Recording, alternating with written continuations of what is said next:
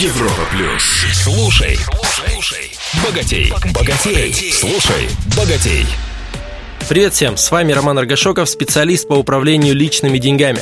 В сегодняшнем выпуске я расскажу вам, что такое мышление инвестора и как оно помогает правильно зарабатывать и тратить деньги. Вы знаете, деньги такие предатели. Гулять мы, значит, идем вместе, а возвращаемся мы одни.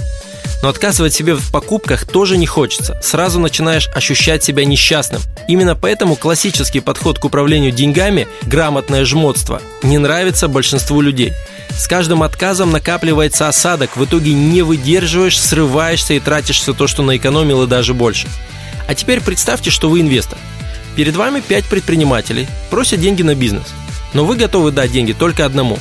Первые четверо вам нравятся, может быть, это люди противоположного пола, и вы бы с ними с удовольствием легонько флиртовали за обсуждением финансовых итогов очередного месяца. Но заглянув в их бизнес-планы, вы понимаете, ребята зеленые и деньги, скорее всего, потеряют. А пятый предприниматель, который вам изначально не понравился, бизнес-план его обещает стабильные доходы. Кому вы дадите денег? Скорее всего, пятому. И вряд ли расстроитесь, что не смогли профинансировать бизнесы первых четырех. Тут же все очевидно. Ради флирта терять большие деньги, да проще их водить в кафе на те деньги, которые будет зарабатывать вам толковый пятый предприниматель. Согласны? Я утверждаю, что с расходами ситуация идентична.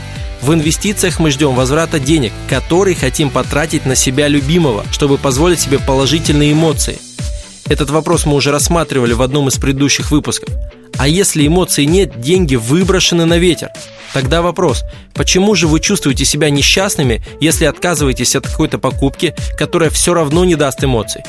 Наоборот, вы можете порадоваться, что больше не попадетесь на рекламные уловки и будете тратить только на то, что действительно значимо для вас. Причем не важно, сколько это стоит. Главное, чтобы окупилось. Именно об этом гласит народная мудрость. Я не такой богатый, чтобы покупать себе дешевые вещи. А если пользы от покупки мало, то жалко даже небольших денег. Если с позиции инвестора пересмотреть свои расходы и желания, наверняка вы безболезненно откажетесь от каких-либо обычных трат и найдете деньги на то, в чем себе давно отказываете просто по привычке.